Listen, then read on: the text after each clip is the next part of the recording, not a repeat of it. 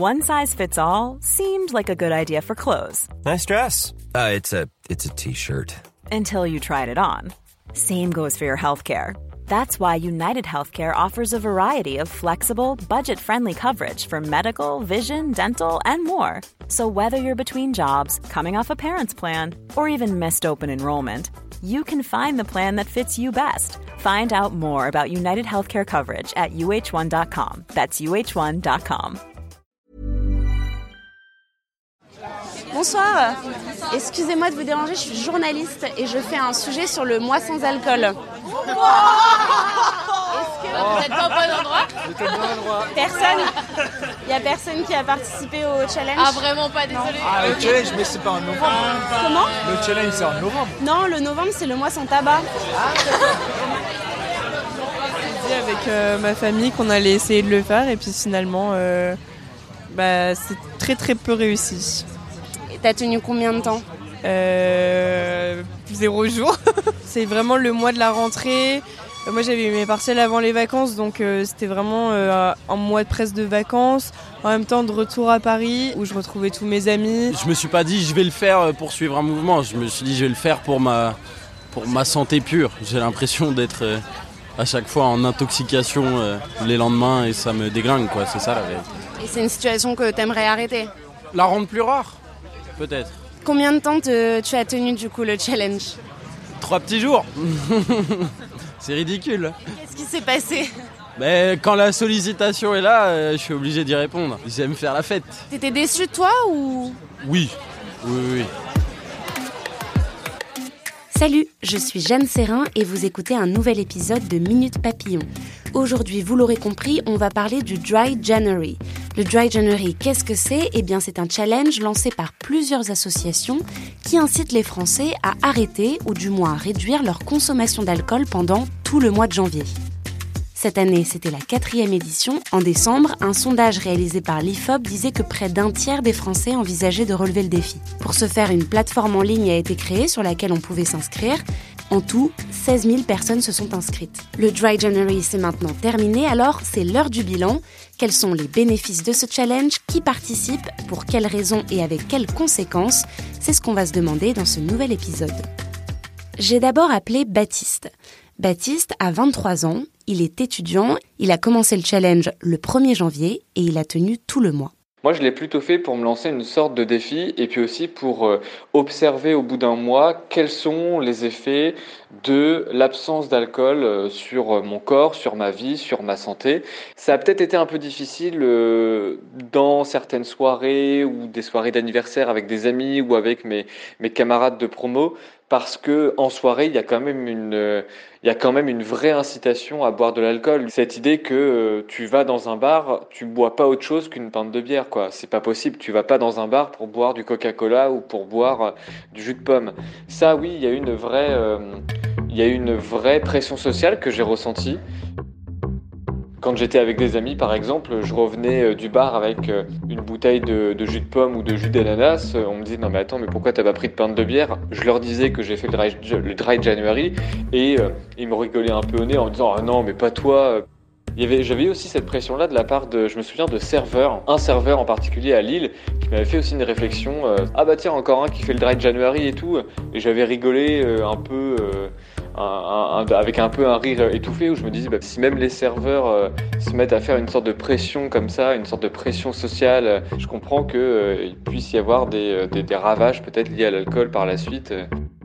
Pour être vraiment honnête, j'ai trouvé que je m'amusais autant en soirée.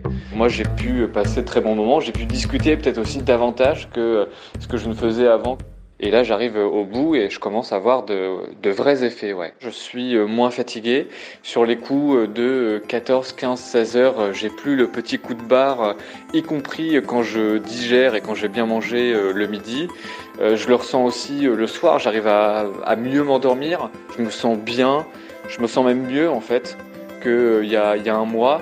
Et là, très clairement, je me pose la question de reprendre franchement la consommation d'alcool que j'avais avant. Je buvais peut-être une pinte ou deux par euh, soirée à peu près. Là, ce que je vais essayer de faire, je pense, euh, c'est bah, essayer de tenir le plus longtemps possible sans alcool et euh, surtout ne pas essayer de revenir à, la consommation que j'avais avant. Encore une fois, même si elle n'était pas hyper excessive, parce que sinon je me dirais, bah, pourquoi avoir fait un mois comme ça s'il n'y a pas vraiment de, de débouchés concrets et sur le long terme derrière, quoi.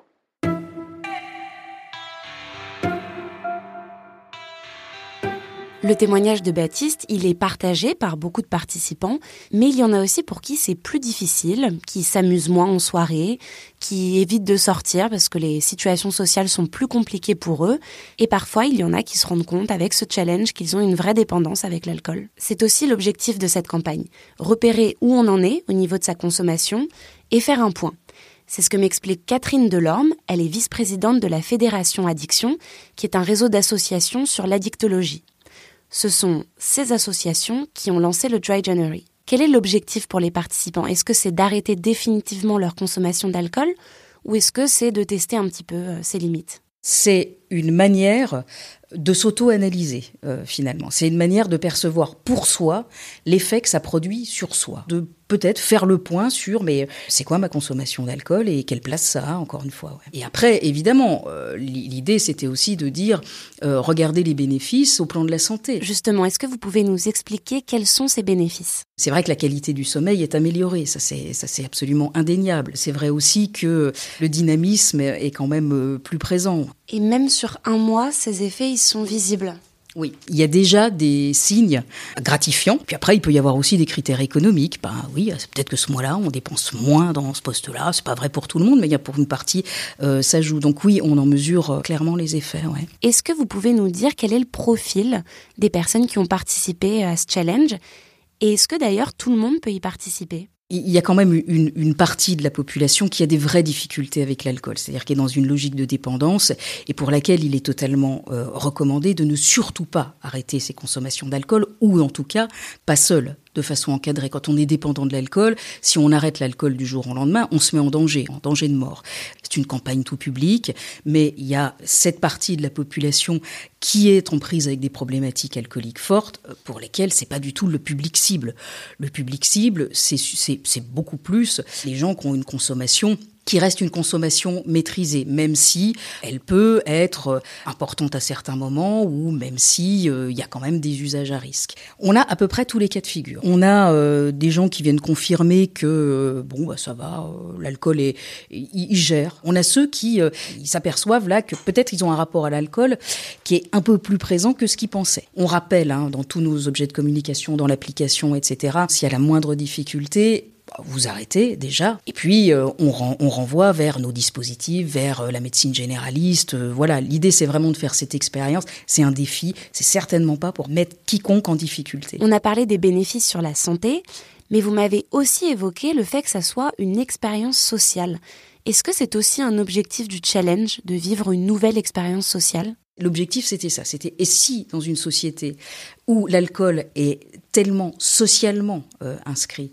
Qu'est-ce que ça produit Quand euh, vous faites l'expérience de refuser un verre d'alcool dans un espace de convivialité où tout le monde se connaît bien, etc., en fait, il y a trois solutions. Soit vous êtes un ancien alcoolique, donc il vous faut pas une goutte d'alcool, soit euh, vous êtes enceinte, soit vous avez un traitement. Voilà. Le fait de dire, bah, moi, ce soir, je, je, suis trop crevé ou je, je, vais pas boire d'alcool, là, c'est, c'est et, limite, vous savez, il y a le bon vieux réflexe français, enfin, quand même, tu vas pas me faire ça comme si c'était une offense. Voilà, c'est des réactions qui sont parfois hyper violentes, hein, qui, sont, qui sont décrites, parce que c'est qu'est-ce que ça vient percuter, qu'est-ce que ça vient interroger, comme si le fait que on s'applique quelque chose, c'était dérangeant euh, pour l'ensemble. C'est dire l'imprégnation, c'est dire le poids culturel euh, de l'alcool. L'intérêt d'une campagne et l'intérêt d'une campagne tout public que l'on nomme défi, c'est de se sentir embarqué dans un mouvement général. Aujourd'hui, la quatrième édition, c'est plus simple. C'est plus simple, mais il y a quand même beaucoup de témoignages qui relèvent une difficulté en particulier, c'est le manque de boissons non alcoolisées, le manque de choix dans les bars. Le produit le plus consommé pendant le mois sans alcool, c'est le coca. C'est dire qu'en fait, il y a une vraie,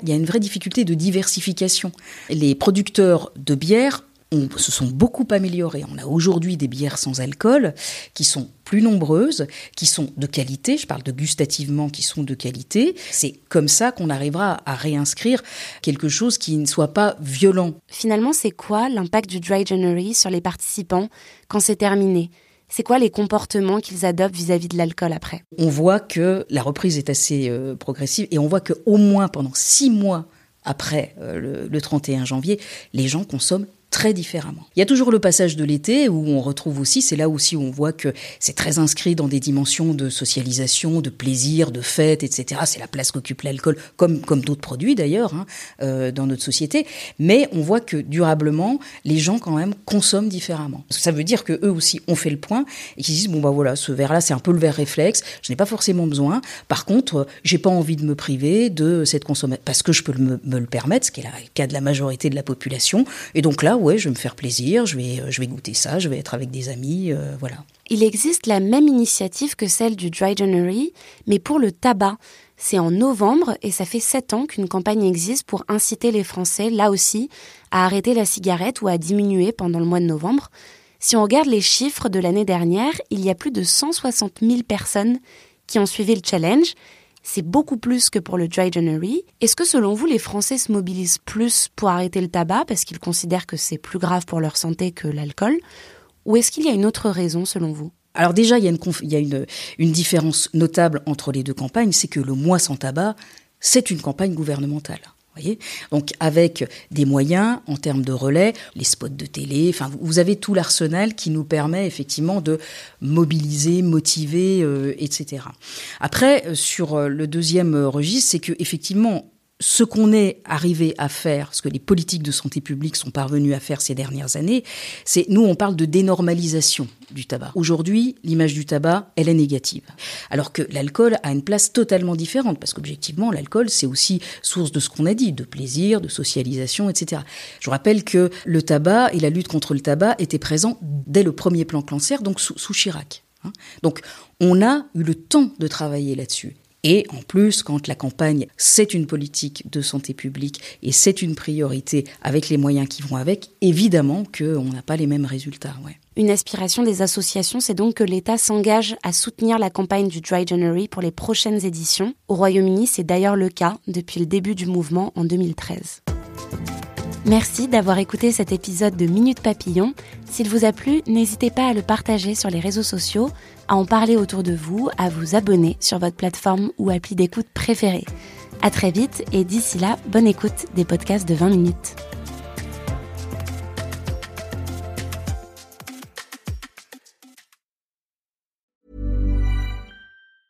Hi, I'm Daniel, founder of Pretty Litter. Did you know cats tend to hide symptoms of sickness and pain? I learned this the hard way after losing my cat, Gingy. So I created Pretty Litter, a health monitoring litter that helps detect early signs of illness by changing colors, saving you money and potentially your cat's life. Pretty Litter is veterinarian developed, and it's the easiest way to keep tabs on your fur baby's health right at home. Go to prettylitter.com and use code ACAST for 20% off your first order and a free cat toy. Terms and conditions apply. See site for details.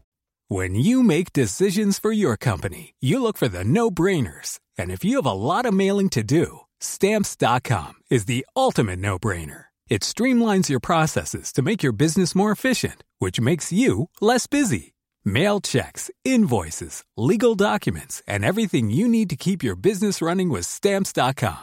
Seamlessly connect with every major marketplace and shopping cart. Schedule package pickups and see your cheapest and fastest shipping options from different carriers with rates up to 89% off USPS and UPS rates. And with the stamps.com mobile app, you can take care of mailing and shipping wherever you are. Make the same no-brainer decision as over 1 million other businesses with stamps.com. Sign up with code program for a 4-week trial plus free postage and a free digital scale. No long-term commitments or contracts. That's stamps.com. Code program. On ne va pas se quitter comme ça. Vous avez aimé cet épisode? Sportif, généraliste, sexo ou scientifique, varié mais toujours bien informé. Découvrez les autres podcasts de la rédaction 20 minutes sur votre application d'écoute préférée ou directement sur podcast au pluriel.20minutes.fr. Et merci de nous avoir écoutés.